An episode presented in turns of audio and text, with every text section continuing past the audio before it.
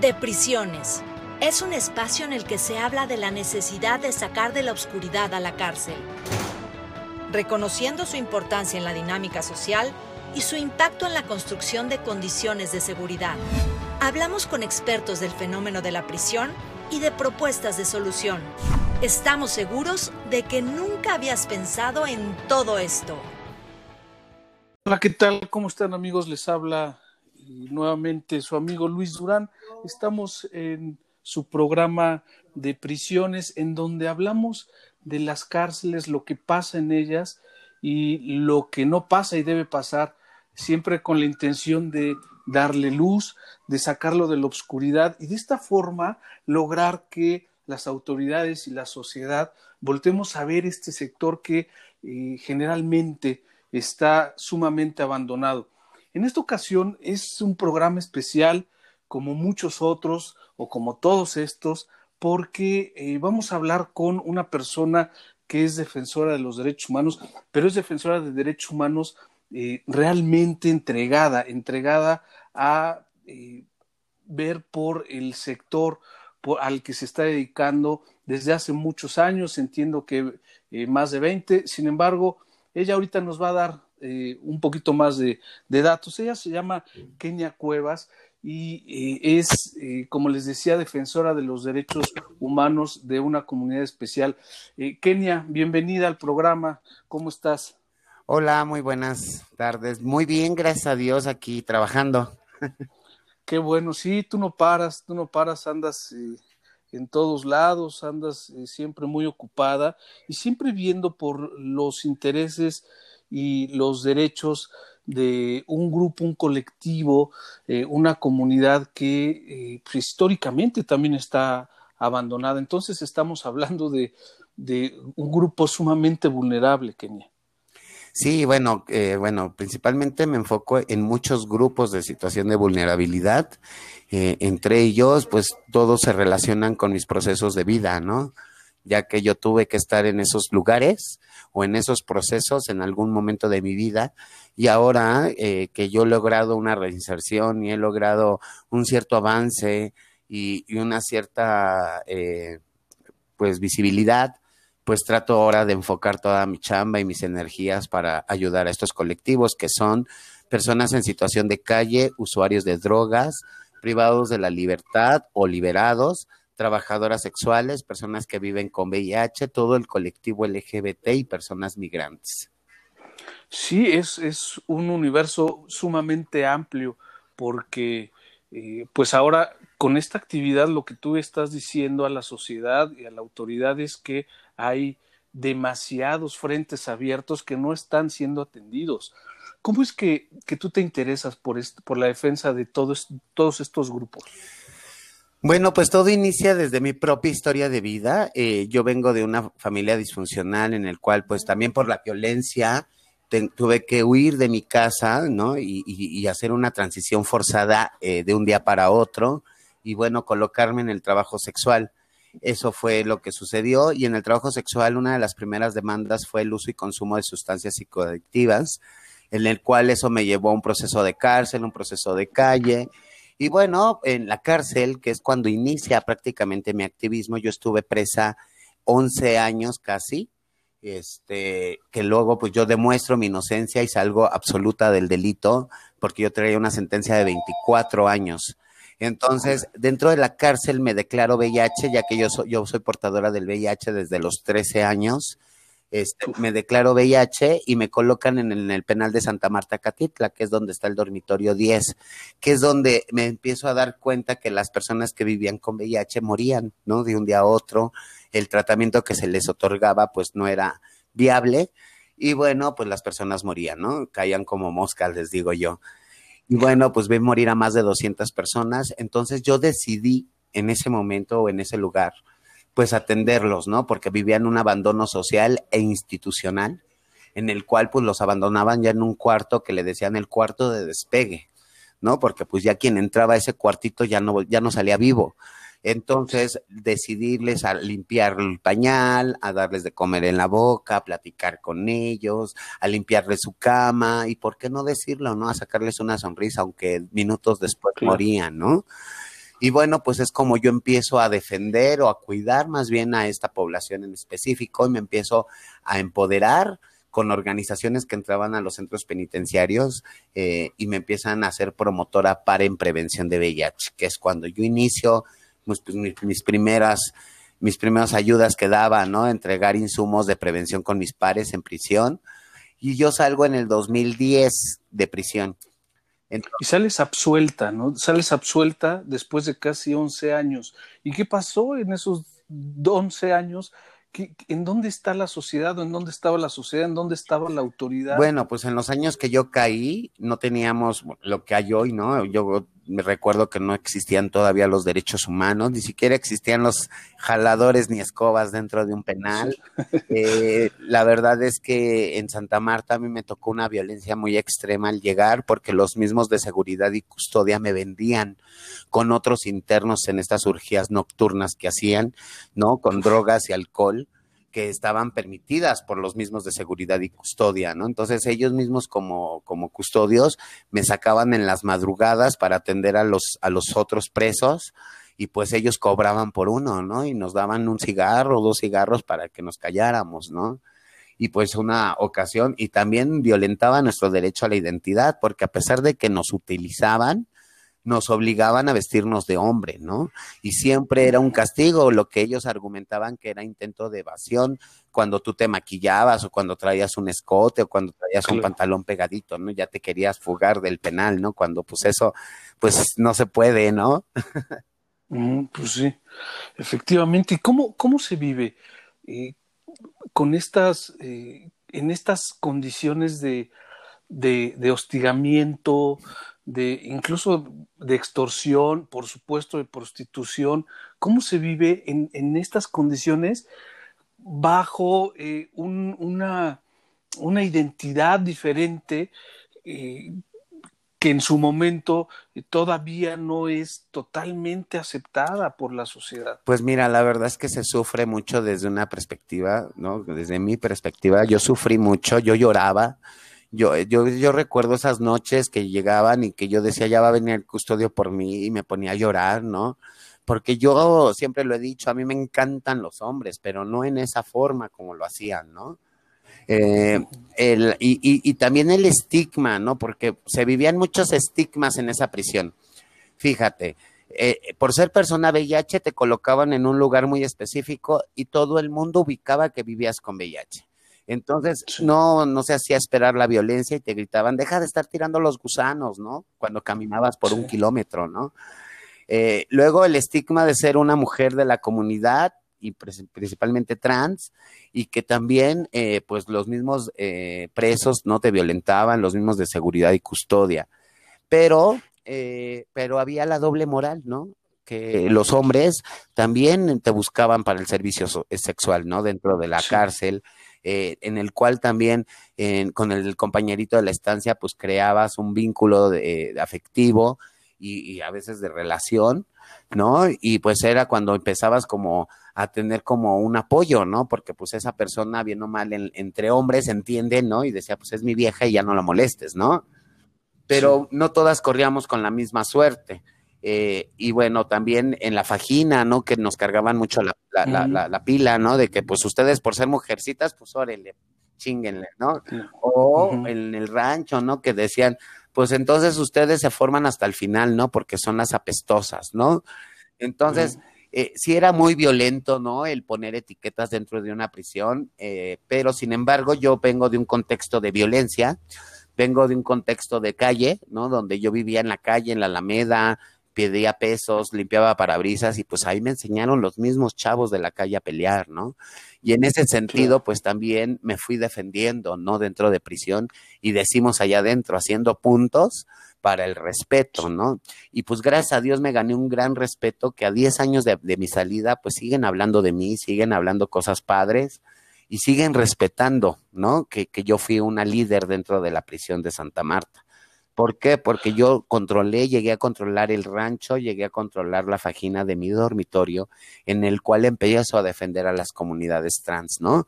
Desde decir, bueno, pues ustedes dicen que nosotros somos sus mujercitas, pues las mujeres pasan primero por la alimentación, ¿no? Claro. Y que si las mujeres somos las que les atendemos, pues cuídenos, ¿no? Si las mujeres les lavamos, pues cuídenos, ¿no? Y entonces eso se fue implementando.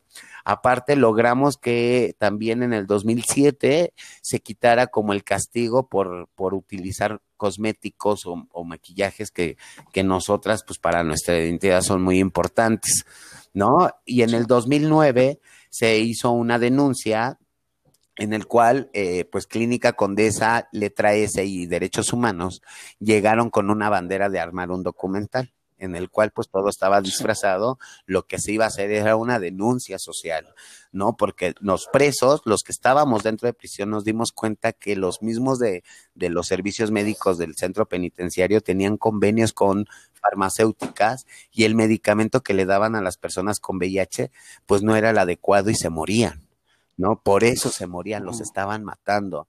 Entonces, cuando llegan ellos, pues exp exponemos todo esto, arman un pequeño documental que se publicó en medios y eso dio un, un, una entrada para que Clínica Condesa atendiera a los presos que vivían con VIH. En ese entonces, el dormitorio 10 teníamos de 35 a 40 personas, aunque diario ingresaban personas, diario se morían. Entonces, nunca pasábamos de ese número. ¿no? Diario llegaban cinco o seis personas, pero diario morían cinco o seis personas, ¿no? Entonces, pues nunca pasábamos de ese número. Sin embargo, ahora ese dormitorio, pues tiene a más de 400 personas eh, que están atendidas dentro de prisión y que no se están muriendo a causas del VIH. Uh -huh. Oye, y todo esto, eh, te, por supuesto, te lleva a eh, ser una defensora de derechos humanos de estos grupos, decíamos ya, vulnerables. Y también te ha llevado a constituir una asociación civil que eh, sigue trabajando. A través de esta asociación civil has regresado a Santa Marta, has, has, sigues dando algún apoyo allá? Pues mira, no eh, directamente como organización. Fíjate que yo lo que me he percatado que cuando entran como organización hay unos lineamientos muy duros para las organizaciones, ¿no? Precisamente sí. como se empiezan a dar cuenta de toda la violación de derechos que se viven dentro de prisión y todo eso, pues te limitan para que tú denuncies, si no te restringen la, la entrada, si no esto, si no el otro.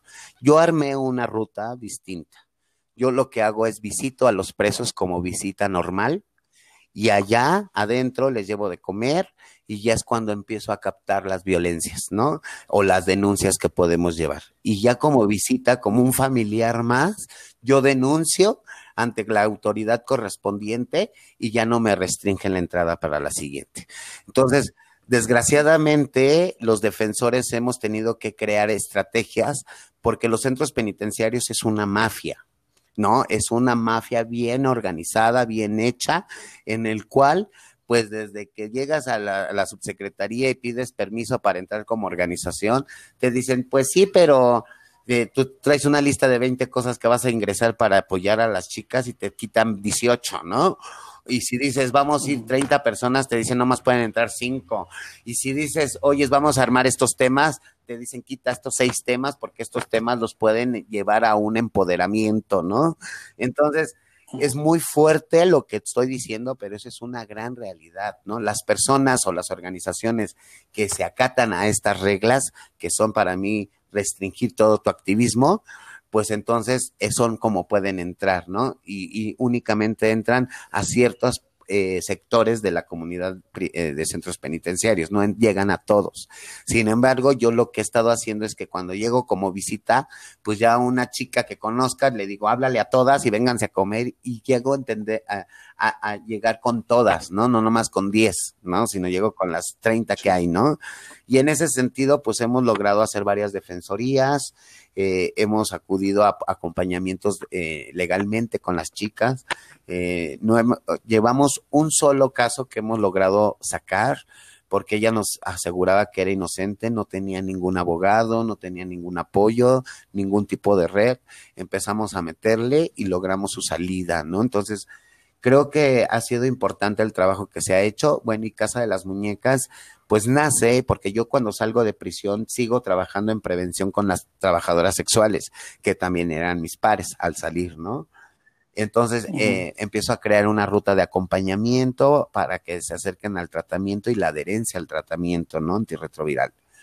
Y en ese sentido, también en, este, en estas calles de la ciudad, pues el 16 de el 30 de septiembre del 2016 matan a una de mis amigas en mi cara, ¿no? Me toca presenciar este transfeminicidio, alzo la voz. La historia de, Paola, Paola Buenrostro, que muchos eh, de las personas que nos escuchan la han de haber escuchado en su momento, y si no, pues ella era una mujer trabajadora sexual, trans, que ejercía el trabajo sexual en las calles de Puente de Alvarado. En esa noche llegó un sujeto a solicitar servicios, en el cual varias de nosotras lo bateamos, sin embargo, Paola sí decide subirse. En cuanto se sube tres metros que avanzó el carro, se para, y empieza a gritar Paola gritos de auxilio con mi nombre, ¿no? Kenia, Kenia. Entonces yo me acerco al carro y justo cuando llego a la ventanilla escucho dos, dos detonaciones de arma de fuego. Cuando me quedo yo, o sea, inmóvil, ya no me pude mover, pues yo nomás vi que en los brazos de ese hombre mi amiga se desvaneció y la avienta al asiento del copiloto, cuando se me queda viendo fijamente a los ojos y me apunta con su arma y me dispara a mí también. Pero el arma, gracias a Dios, en ese momento se encasquilla, no salió la bala, y es cuando lo empiezo a hacer manobrias para que no se vaya y llega eh, la Secretaría de Seguridad Ciudadana, una patrulla que en ese entonces era Seguridad Pública, y llegó y lo detienen en fragancia, con el arma en la mano, mi amiga agonizando dentro del vehículo que era una propiedad privada, y bueno, pues lo llevan ante la justicia, ¿no? Y a las 48 horas lo dejaron en libertad, porque la carpeta de investigación no la armaron correctamente ni con una perspectiva de género, ¿no? Y sin embargo, a mí me empezaron a violentar diciendo que yo era una únicamente curiosa del lugar cuando es una tipificación que no existe. ¿no? Yo argumentando si es una testigo y en la audiencia oral el juez me mandó sacar por ser testigo, ¿no? Y al terminar esa audiencia lo dejaron en libertad.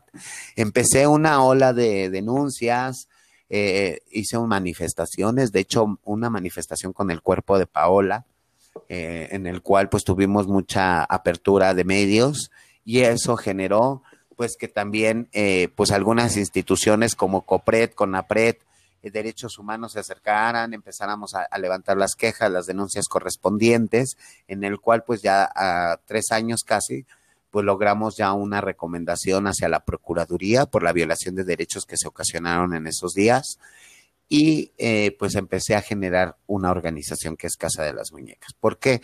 Porque yo empecé a tener amenazas de muerte. En el 2017 tuve un atentado en el cual pues ya fue cuando interviene el mecanismo de protección de defensores de derechos humanos y periodistas, junto con la Fiscalía ordenan medidas cautelares y también fueron negadas, también fui discriminada por la policía ministerial, ¿no? Me decían que cómo se iban a ver cuidando a una trabajadora sexual, en el cual pues yo tuve que ampararme gracias a X Justicia para las Mujeres, que es la organización que me apoyó todo momento y que me sigue apoyando con los abogados, logran ampararme y logramos las medidas, ¿no? En el cual por hoy estoy escoltada las 24 horas del día, tengo medidas en mi domicilio, en mis trabajos, y bueno, pues eso se ha generado a través de las amenazas. Sin embargo, también ya no me podía exponer en el trabajo sexual, ya no me podía exponer en esas brigadas que hacían nocturnas a las 2, 3 de la mañana haciendo pruebas de detección, entrega de condones, porque yo iba sola. ¿No? Y este sujeto sabía dónde encontrarme, este sujeto me amenazó, eh, me llevaron una corona de muerto a mi domicilio con mi nombre, yo entré en pánico ese día, imagínate, entré en crisis, yo decía, ya están aquí afuera, me van a matar, ¿no? Sí, sí. Yo sola, tú sola? sola, ¿no? Este, yo soy viuda, eh, hace cinco años mi pareja de 15 años murió en mi cama de un paro cardíaco y este, y pues me tocó estar sola en ese momento, ¿no? Y en ese sentido, pues entonces decidí constituir al principio de la lucha, al principio pues me invitaban a foros, me pedían entrevistas, y yo lo único que les decía es invítame a comer y te doy la entrevista, ¿no? Y es fuerte, ¿no? Y me da mucho sentimiento porque porque fueron momentos difíciles en los cuales yo tuve que comer tacos de sal, sentarme en las banquetas, ¿no? Esperando pues que empezara el foro, ¿no? Cosas así. Y en ese sentido, pues creo que eh, logré, logré cosas buenas, positivas, una visibilidad.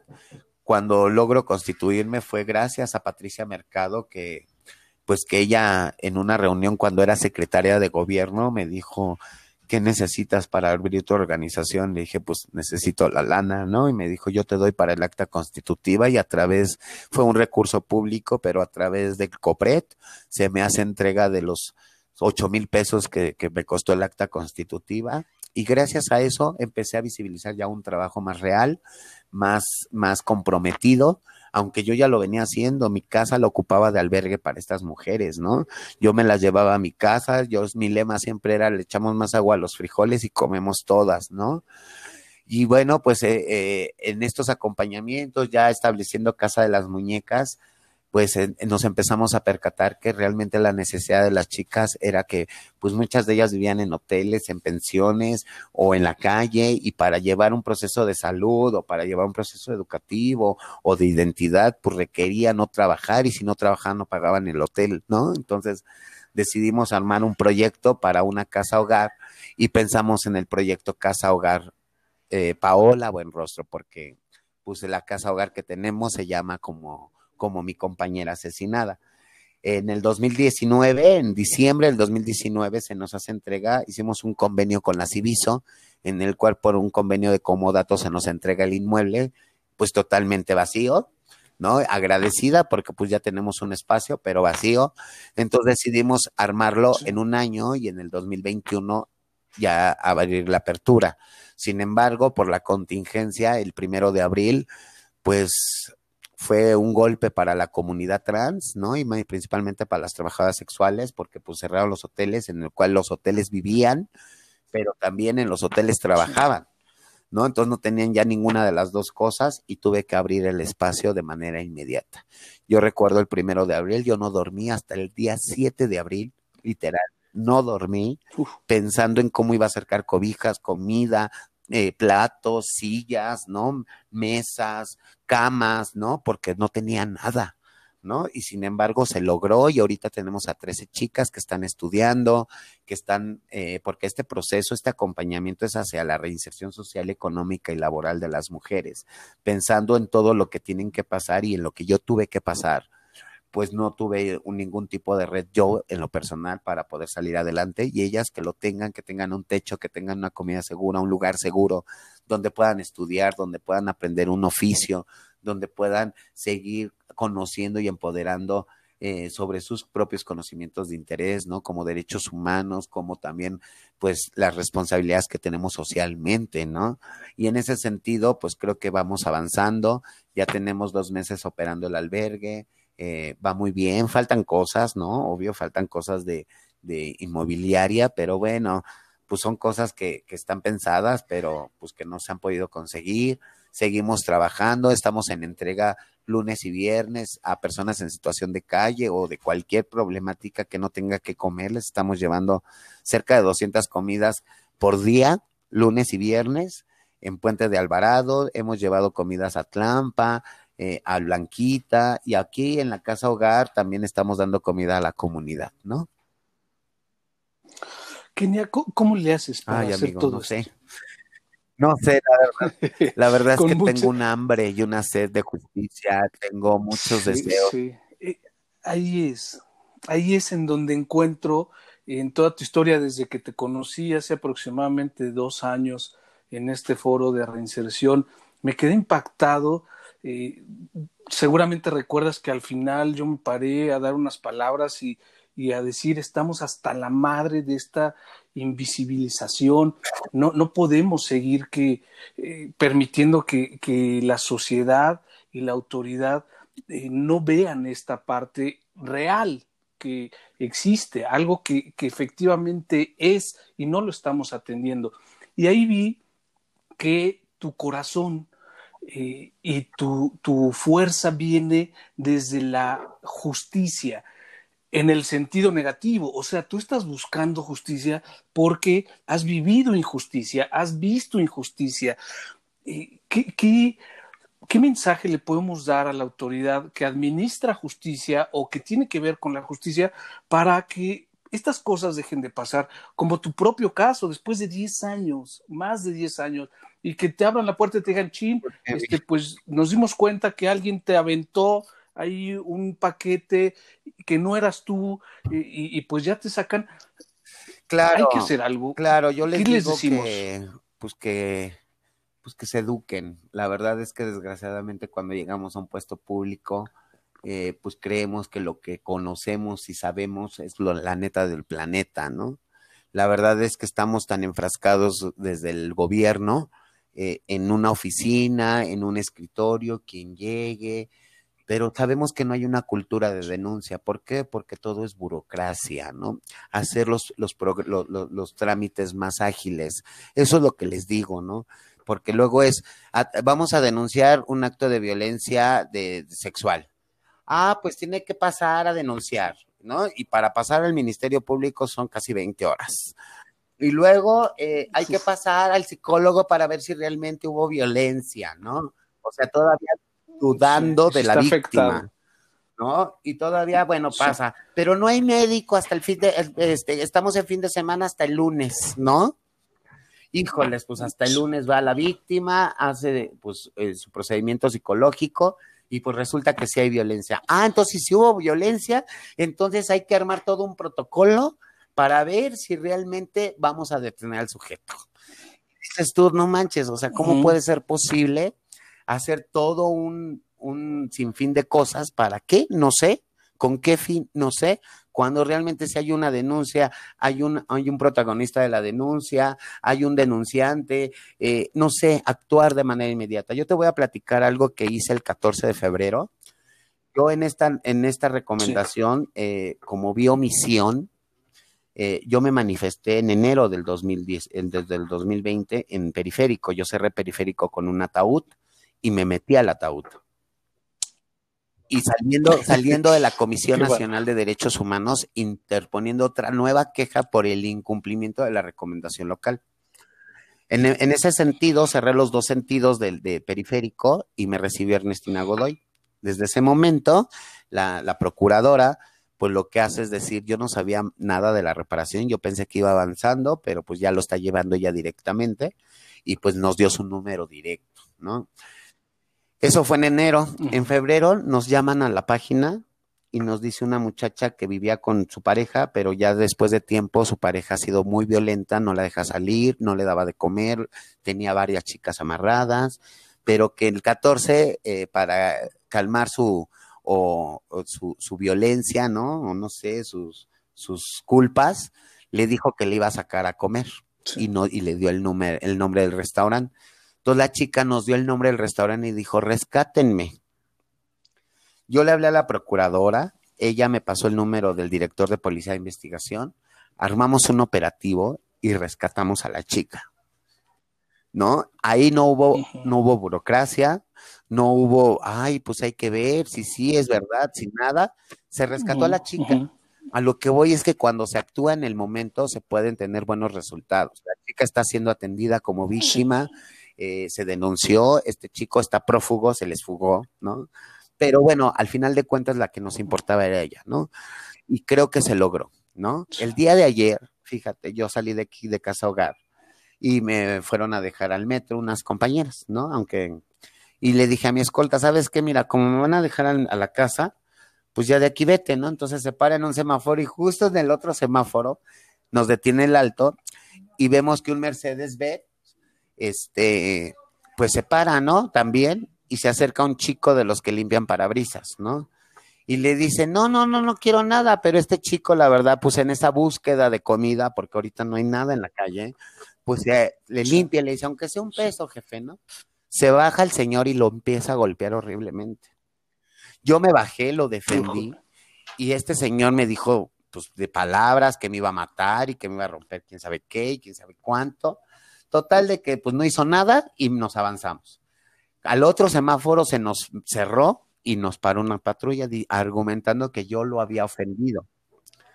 Entonces le dije, no, pues sin problema, yo me paro, oficial, no, me paré, estuvimos ahí, y el otro hombre, el del Mercedes, se echó a la fuga. Entonces lo alcanza la patrulla, lo seguimos nosotras, y pues dice, no, es que no, yo voy a ir a la delegación, porque no, Y le dijo, pero ¿por qué huyes? Si ya estaba yo, ¿no? Si me estás pidiendo el apoyo, ¿por qué huyes? ¿no? Entonces ya le explicamos al oficial. Y pues total, ¿no? Nos explicó el chico, no quiso denunciar, pero yo prácticamente obligué al señor que si quería que yo no lo denunciara porque a mí me, amenazó de muerte, muerte y con todo lo que te estoy platicando, pues si yo lo denuncio por amenazas de muerte, pues sí podría denunciar, o sea, sí, podría proceder porque yo vivo amenazada de muerte, ¿no? Entonces, este, pues ya ahí fue cuando le bajó y dijo, y le dije, me dice, ¿qué quiere? Le digo, pues pídele una disculpa y dale algo porque pues, le, lo golpeaste, ¿no? Y logré que le hiciera una disculpa al chavo. ¿No? Entonces, creo que nos falta esa sensibilidad, nos falta mm, e, ese, ese contacto de nuevo con el ser humano, ¿no? Lejos de etiquetas, ¿no? Lejos de, de, ver si tú sí. tú no, todos somos seres humanos, todos vamos a ir al mismo lugar cuando nos, nos toque nuestro momento, vamos a ir al panteón y todos nos vamos a podrir igual. Yo no entiendo por qué tanta eh, cuestión de, resguardar recursos en esta vida, de, de, quedármelo únicamente para mí sabiendo que hay tanta hambre, ¿no? Cuando lo compartes te sabe mejor el taco, ¿no?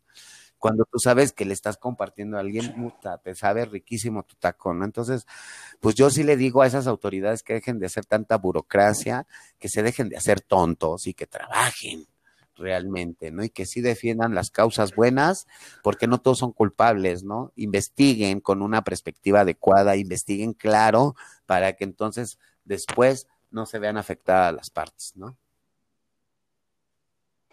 Sí, y como dices, que se preparen, porque la falta de preparación, la falta de capacidad, también es corrupción. Ahora se habla mucho de erradicar la corrupción. Eso es corrupción. Estar en un lugar ejerciendo funciones que no sabes, haciendo cosas que no sabes y aceptando el salario que te pagan cada quincena, eso también es corrupción. Entonces, coincido en esta parte en la que la autoridad también tiene que estar preparada, mejor, no también. También los nombramientos que, están sin título, ¿no? O sea, yo la verdad agradezco la visión que tuvo Samuel Salinas al contratarme en Pilares, porque a mí me lo dijo muy claro, yo no tenía estudios en ese momento, estoy cursando mi secundaria, pero él me lo dijo, tú tienes una experiencia de vida, ¿no? Y una experiencia de vida que te profesionalizó. Y en ese sentido, ese enfoque es el que necesitamos, ¿no? Y soy la única persona que está, pues prácticamente sin estudios, pero nos hemos dado cuenta que en otras secretarías, pues hay personas que sin título tienen una subdirección, una dirección, ¿no? Y cuando empiezas a platicar, a dialogar con ellos, dices, no manches, ¿quién te dijo que podías estar aquí? O sea, cuando yo al menos no tengo una profesión, pero pues tengo una, una experiencia muy amplia en el cual pues te puedo decir que la ruta es por acá y no es por acá, ¿no? Porque tú lo viste en un libro, yo lo vi en la calle, ¿no? Sí, tú lo viste en la realidad. En este sentido, Kenia, sé que tenemos el tiempo muy corto y, y aprovecho para comprometerte a alguna plática en el futuro, pero en este sentido quisiera preguntarte, cuando, cuando ingresas a un centro de reclusión, ¿por qué no llevarlos a un espacio efectivamente con perspectiva de género eh, para que no estén conviviendo con unos agresores potenciales. O sea, Mira, yo, yo le voy y le apuesto más a otros tratamientos, porque es los centros penitenciarios lo único que hacen es aislarte de la sociedad. No hay un proceso de reinserción. ¿No? No hay un proceso adecuado de cómo las personas puedan entender su falta a la sociedad, ni cómo la reflexionen y cómo la van a ir modificando. Sin embargo, lo único que hacen es meterte a la jaula de los locos y tú tienes que ver por tu comida, por tu vestimenta, por todo, ¿no? Entonces, eh, eh, para mí no es un proceso de reinserción, no es un proceso de readaptación, entonces no deberían de existir estos centros. Yo le apuesto más a otros procedimientos de, de reinserción desde lo educativo para que podamos atender a todas estas personas que han violentado a la sociedad de alguna manera, ¿no? O sea, habrá unos casos, eh, pues sí, ¿no? De o sea, de asesinatos, delitos federales, en los cuales pues no va, va a poder tener como otro aspecto de reinserción, pero sí esas personas que van por delitos menores, ¿no? La gran mayoría de las mujeres trans van por un robo a celular, un robo a un gancito, un robo a 20 pesos, ¿no? y, las sentencian como si fueran los grandes delincuentes de la vida, ¿no? Y, yo creo que también ahí hay, hay un, prejuicio muy arraigado en, en, la Suprema Corte de Justicia, ¿no? Que también ellos como procuradores de justicia deberían de estar eh, muy empapados del tema LGBT que les hace falta también a estos servidores públicos que son los que sentencian, ¿no?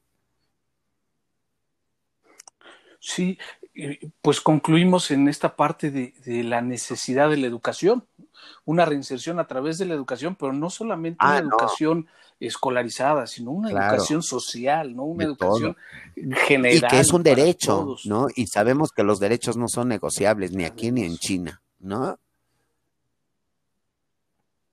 Así es. Este, Kenia, por último, eh, quisiera eh, pues que nos dieras algún, algunos datos de tus redes sociales, cómo, cómo podemos ayudar desde eh, un lugar fuera de la capital del país, que seguramente sé que estás eh, en proyecto de poner una, un albergue acá eh, de, la casa de las muñecas, mejor dicho, del de Paola, ¿no? Pues mira, en Puebla ahorita estamos eh, trabajando con un grupo de chicas para el empoderamiento y empezar a trabajar como lo estamos haciendo en Nayarit. Eh, efectivamente, pues queremos llegar a todos los estados de la República, queremos atender a, lo, a la mayor posible de, la, de las poblaciones. Y bueno, eh, pues Casa de las Muñecas, pues nos pueden encontrar en todas las redes como Casa de las Muñecas Tiresias, en Twitter, en Instagram, en, en, Insta, en Facebook, nuestra página también web como Casa de las Muñecas, eh, tenemos nuestro canal de YouTube, donde también ahí grabamos los videitos de entregas de comida, de entregas de despensa, ¿no? De todo lo que hacemos, las jornadas que hacemos en calle. Anduvimos un tiempo haciendo jornadas con trabajadoras sexuales de música, de lectura, ¿no? En los lugares de encuentro a las 12 de la noche, ¿no? Cuando están las chicas, ¿no? Cuando eh, a las 2, 3 de la tarde, que es muy fácil para los funcionarios y para las organizaciones, ¿no? Y en ese sentido, pues así nos pueden buscar. El número telefónico es el 5581-694512. En nuestras redes está un comunicado de ayuda para el albergue y ahí viene una, una cuenta de PayPal en el cual pues también ahí pueden, podemos recibir donaciones en efectivo, si quieren ser también donaciones en especie, pues hacerlas llegar a calle Lázaro Cárdenas número 59, Colonia La Casilda, en la alcaldía GAM, Gustavo Amadero que es donde se encuentra el albergue. Ok, Kenia, este, pues te comprometo para que en el futuro, en algunas semanas o meses, podamos continuar platicando de esto, eh, de tus logros, de todos tus alcances. Eres eh, alguien que efectivamente, genuina y legítimamente está luchando por los derechos de otras personas, que por supuesto esto te, te tendrá que llevar a un buen pues muchas gracias y pues nada más decirles que ahora nuestra venganza será ser felices. Claro, y recuerdo que también tenías un sueño que eh, en algún momento anunciaste de ver a una presidenta claro, pues es, un trabajo arduo, a lo mejor no me va a tocar verlo, pero yo estoy en el mismo punto. Yo quiero ver doctoras, arquitectas, yo quiero ver maestras, yo quiero ver, eh, no sé, administrativas, yo quiero ver funcionarias trans, ¿no? Y en ese sentido, pues es lo que está haciendo Casa de las Muñecas, empoderando desde la educación, cultura, deportes eh, y desde otros ámbitos para poder empoderar a estas mujeres y puedan encontrar de nuevo sus sueños. Porque yo cuando realicé mi transición perdí todos mis sueños que tenía en mi infancia, dejé de soñar. ¿Y por qué? Porque me enfrasqué en el trabajo sexual, las drogas, me llevó a la cárcel, a la calle, y fue todo un círculo vicioso. Sin embargo, que vuelvan a recuperar sus sueños de ser doctoras, de volverse a emocionar al hacer un, examen. Hoy expusieron las chicas que están estudiando aquí en la casa y súper emocionadas me dijeron, saqué 10, saqué 9, mamá, mira mi exposición, ¿no? Y digo, eso no tiene precio, ¿no? No tiene precio porque les está recuperando eso que perdieron por el simple hecho de defender su identidad, ¿no? Perdieron familia, perdieron amigos, perdieron eh, sociedad, perdieron oportunidades ¿Por qué? Porque decidieron ser lo que querían ser, ¿no? Y en ese sentido, pues Casa de las Muñecas les regresa otra vez sus sueños, sus ganas de vivir para que puedan tener una calidad de vida. Así es, eh, enhorabuena Kenia, en, enhorabuena, muchas felicidades, mucho éxito, eh, sabes que eh, te admiramos mucho y a partir de este programa todos nuestros escuchas seguro eh, van a tener una perspectiva diferente y eh, va a haber algunos resultados positivos para ti y para tu organización. Agradezco mucho tu participación, Kenia, y seguro nos vemos en Muchas gracias y pues también agradecer a todo el equipo de Casa de las Muñecas porque esto no fuera posible sin todas esas personas, ¿no? Daniela, Michelle, Jessica, Gisela, Andrea, Paco, Adriana, Gustavo, o sea, todos, todos y todos los que se vengan. Eh, en serio, muchas gracias a todo el equipo, ¿no? Que de forma voluntaria también le están dando con toda la garra. Sí, efectivamente es la suma de esfuerzos. Desde que platicamos tú y yo, eh, coincidimos en que tenemos que sumarnos para Muchas gracias. visible lo invisible. Gracias, Kenia. Nos vemos pronto. Hasta luego. De esta forma terminamos un episodio más de su programa de prisiones, en el que nos acompañó en esta ocasión Kenia Cuevas, que como ya vieron es un ejemplo real y verdadero de que sí existe la reinserción social. Hasta luego. Si te gustó este podcast, compártelo. Búscanos en Facebook como de prisiones y en Instagram de punto prisiones.